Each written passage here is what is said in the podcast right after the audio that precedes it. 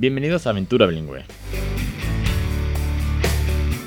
El podcast de crecereninglés.com.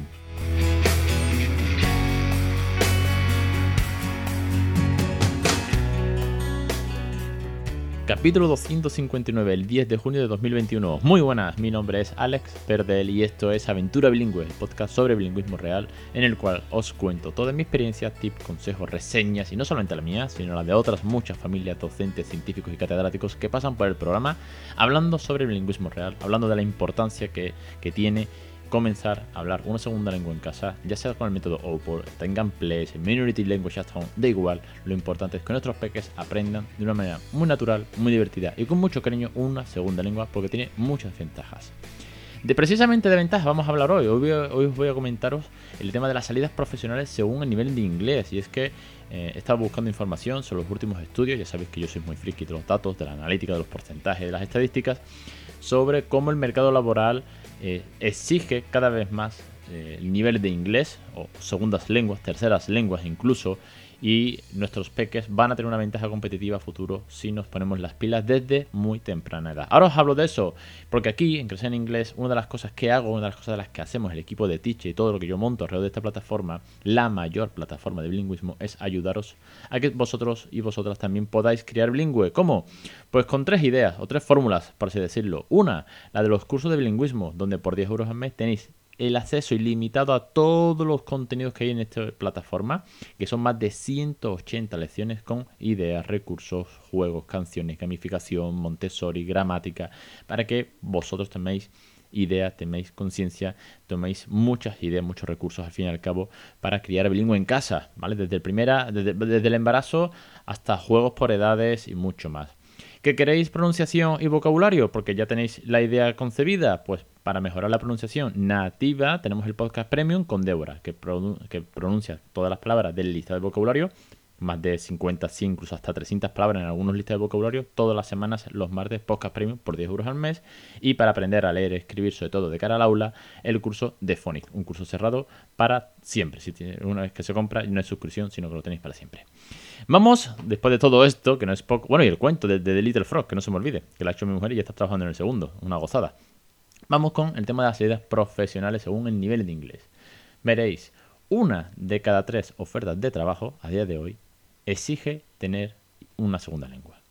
Es decir, según un reciente informe de ADECO e Infoempleo, el 32,8, en otras páginas he encontrado 32,5, ¿vale? Por si buscáis los datos, hay unos decimales ahí que pivotan, pero bueno, alrededor del 32-33%, redondeando mucho, que no es poco, es un tercio de las ofertas de trabajo, un tercio de las ofertas de empleo que se publican en España requiere conocer un idioma extranjero un 1% más que el año pasado. Es decir, esto fue en 2010, en 2020, sí, en 2020 ha crecido un 1%, pero es que esto va a seguir creciendo. Dentro de estas ofertas, casi 9 de cada 10 exigen el inglés como segunda lengua. Es decir, es casi que el 90% es el inglés. Seguido, por mucha distancia, los que menos se exigen son el alemán, y el francés, ¿vale? Que están presentes como en un 7% aproximadamente. De ahí que las familias que están haciendo trilingüismo valientes son por meter una tercera lengua. Así que bienvenidos y, eh, vamos, os, aplaudo porque yo en ese caso lo tengo más difícil. Aunque sí que es verdad que alguna cosita de francés, ya hicimos un podcast al respecto, ha metido mi mujer algunas veces. Algunas palabras conoce el peque, pero bueno, no es el nivel de inglés que tiene, ¿no? Como hemos comentado en episodios anteriores. Lo que sí es importante a tener en cuenta es que cuanto más eh, cualificado sea el puesto, cuanto mayor rango salarial acompaña, ¿vale? Aquí es donde está la clave, cuanto más responsabilidad ocupe, más necesidad tendrá de inglés. Y sobre todo, no solamente de inglés, sino de nivel de inglés. Estamos hablando de que según Randstad, la consultora, un 75% de la oferta de puestos de alta cualificación requieren como mínimo un C1. El 75% de los, puestos de alta cualificación. Donde se gana realmente pasta, ¿vale? Donde estamos hablando de, de, cuatro, de cuatro cifras, ¿vale? Estamos hablando de 20, 30 mil euros brutos al, año. Estamos hablando ya, bueno, y, 20 tampoco es que es una burrada, pero ya estamos hablando de C1. Ya no nos vale con el B2. Sí, todos los graduados, incluso a día de hoy, todos los graduados que salen de las universidades con el B2 se quedan cortos de cara a las ofertas de trabajo. Sí, el mercado viene empujando muy, muy fuerte. Y aunque sí que es verdad que ahora tenemos una pandemia en la cual el mercado laboral internacional cierra muchas puertas a que la gente venga de fuera, pero la globalización hace que la gente se mueva. En España no somos tanto de movernos, pero sí que viene mucha gente a España de fuera, cuyo nivel es nativo y ya nos ganan por goleada, porque aunque aquí se gane menos, y tengo casos ¿eh? de, amigos que viven en el extranjero, me lo cuentan, que tienen compañeros que hacen esto, que es, vivo en Alemania, en Alemania estoy ganando a lo mejor en torno a 80, 90 mil euros brutos, y os hablo con suma conciencia porque tengo amigos en puestos de alta responsabilidad en Alemania, y están ganando de 80 a 90 mil euros brutos, que es una burrada, aunque pagan mucho IRPF, pero si vienen a España, a lo mejor ganando, pues, ¿qué te digo yo? 35, 40 que es como que la mitad, sí, pero es que el nivel de vida en España es más barato, tienen un clima de la leche y saben que los van a coger para grandes puestos porque es que tienen un nivelazo ya de inglés, alemán, porque además suelen tener los dos, y además se han puesto las pilas con el español. Así que aquí hay una competencia muy, muy férrea de cara actualmente, a futuro imaginaos. Por eso la importancia de hablar inglés a nuestros peques desde el primer día, ¿no? Más datos para que veáis por dónde van los tiros. El sector que más demanda una segunda lengua ¿vale? Eh, son las, las telecomunicaciones. Todo el mundo IT, todo lo que sea el mundo tecnológico, el 41,3% de las ofertas requieren una segunda lengua. Y es que hay muchísima, muchísima, y os lo digo por, eh, por profesión, que me dedico al tema del desarrollo web, redes sociales, marketing digital. Es que el mundo eh, digital, el mundo tecnológico, casi toda la información, ya no solamente las palabras que se usan día a día, ¿no? como social network, ¿no? Las redes sociales que se utilizan mucho también en inglés, o social media. Eh, es que la propia documentación está en inglés. Entonces requieren que el 41,3% de las ofertas tengas ya una segunda lengua, ¿no? En segundo lugar, la sanidad. Es curioso, un 40% y el, 35, el 39,5% los recursos energéticos, ¿vale? Así que ya os digo, todo lo que sean salidas de alta, bueno, pues altos conocimientos, eh, carreras universitarias, puestos de gran responsabilidad, requieren una segunda lengua. Por contra, y esta es la parte mala, ¿vale? Los puestos de baja cualificación eh, no requieren grandes eh, idiomas, no requieren que tengas unos grandes conocimientos, porque son puestos de baja cualificación, puestos fáciles, ¿vale? Sin desmerecer todos ellos, ¿eh? ojo que, que tiene como decía mi madre, no puede haber abogados y médicos solamente en el mundo. Tiene que haber también fontaneros, y tiene que haber mecánicos, y tiene que haber camareros. Pero ojo, porque por ejemplo en un sector como el nuestro, eh, donde la industria principal de España durante estos últimos años, y estamos deseando que se abran las puertas y las vacunas lleguen y todo el mundo esté vacunado y haya una inmunidad global, para que funcione otra vez la economía, es el turismo. Y yo que he estado trabajando durante tres años eh, siendo responsable de, marketing digital de una empresa de hostelería en Sevilla, os digo que los locales eh, de restauración, la hostelería en general, necesita, por ejemplo, de mucho inglés. Y aunque son puestos de baja cualificación, porque el camarero pues no tiene grandes conocimientos, al final la diferencia la termina marcando saber un idioma.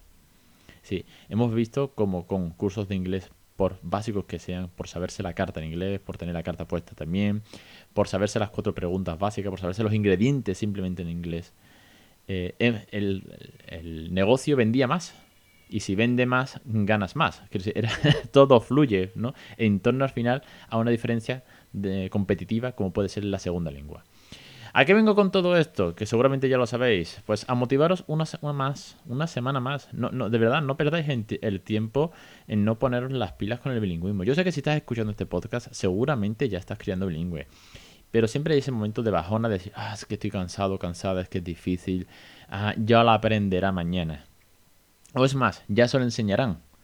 Y no te digo que no, porque al final los adultos, yo mismo me he tenido que poner las pilas porque he querido criar bilingüe y me he tenido que poner las pilas en aprender, a pronunciar, a, mejorar la gramática y todo esto.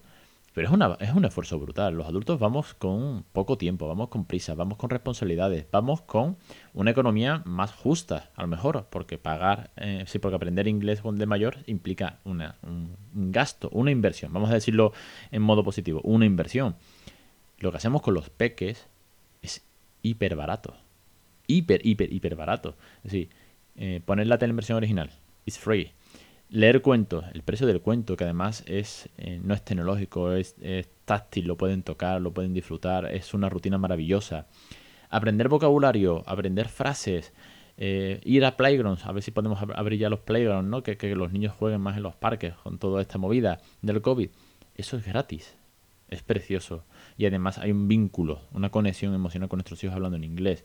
Os lo digo en serio. Hay un episodio, lo dejo enlazado en el que analizo lo que vale una academia, lo que invertimos nosotros en horas. Y es, bueno, era una burrada. Porque por poco que hagas, sumas muchas, muchas, muchas horas. No lo dejéis de verdad, ¿eh? Os, os invito una vez más a que os pongáis las pilas porque es que el mercado así lo exige. Si ya los niños o niñas de a día de hoy que salen de los institutos, que van a la facultad, salen con un B2, cosa que nosotros no tuvimos, ¿vale? Los nuestros, dentro de 10, 15 años aproximadamente, o 18 años, en aquellos que tengáis bebé, el CB2 va a ser mucho más exigente, si es que no es un C1, porque incluso muchos centros bilingües ya salen con un C1. El mercado laboral se va a poner muy difícil si queremos que nuestros hijos progresen, por el bien de ellos. Y sobre todo si ya pensamos a lo grande y decimos, mira, te llevas una segunda lengua nativa casi, muy, muy materna, de las cuales puedes ver pelis sin subtítulos, de las que pillas las letras de canciones. Mi hijo pilla muchas letras, muchas estrofas, no, obviamente no toda la letra, pero muchas estrofas de canciones. Ahora estamos escuchando ABBA y eh, ACDC, por ejemplo. ABBA porque en el cole hace una función eh, y a mí porque me gusta mucho ACDC. Y pilla estrofas. Y mira que es, es sumamente jodido. A es más fácil que ACDC, por supuesto. Pero pilla estrofas. Y me pregunta, eh, ¿ha dicho tal? Me lo dice en español. ¿Ha dicho Black is Black? Digo, sí, sí, ha dicho Black is Black. ¿Y por qué? Digo, bueno, porque la letra de la canción, Negro es Negro, de ACDC, ¿no? O Yo Are Dancing Queen, de ABBA, ¿no? Me dice, me dice, ¿Dancing Queen? Digo, sí, sí, la reina del baile. Ah, vale, vale. Como que lo pilla. Pues esa ventaja competitiva eh, es beneficio para nosotros. Es beneficio para ellos, al fin y al cabo, ¿no? es que el día de mañana quieran buscar un puesto de trabajo allí donde, donde quieran ir.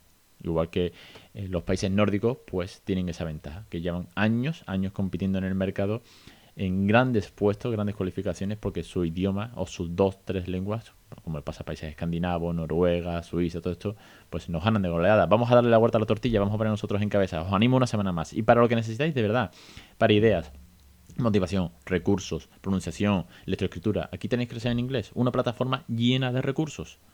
Por 10 euros al mes tenéis un montón de recursos, un montón de ideas y un montón de también de recursos gratuitos como este podcast, que llevamos 250 y tantos programas ya, 259 con este, donde tenéis un montón de recursos de tips y de consejos y de experiencias. Lo dicho, hoy un programa cortito, vamos a, abreviar, que estamos ya de cara al verano y hay que aprovechar tiempo para ir a la piscina y descansar. Os espero la semana que viene en Aventura Bilingüe, podcast de crecereningles.com y en cualquier lugar donde me necesitéis. Ya sabéis que estoy en el formulario de contacto, en las redes sociales, en los stories. Me podéis pegar el toque. Un saludo y hasta la semana que viene.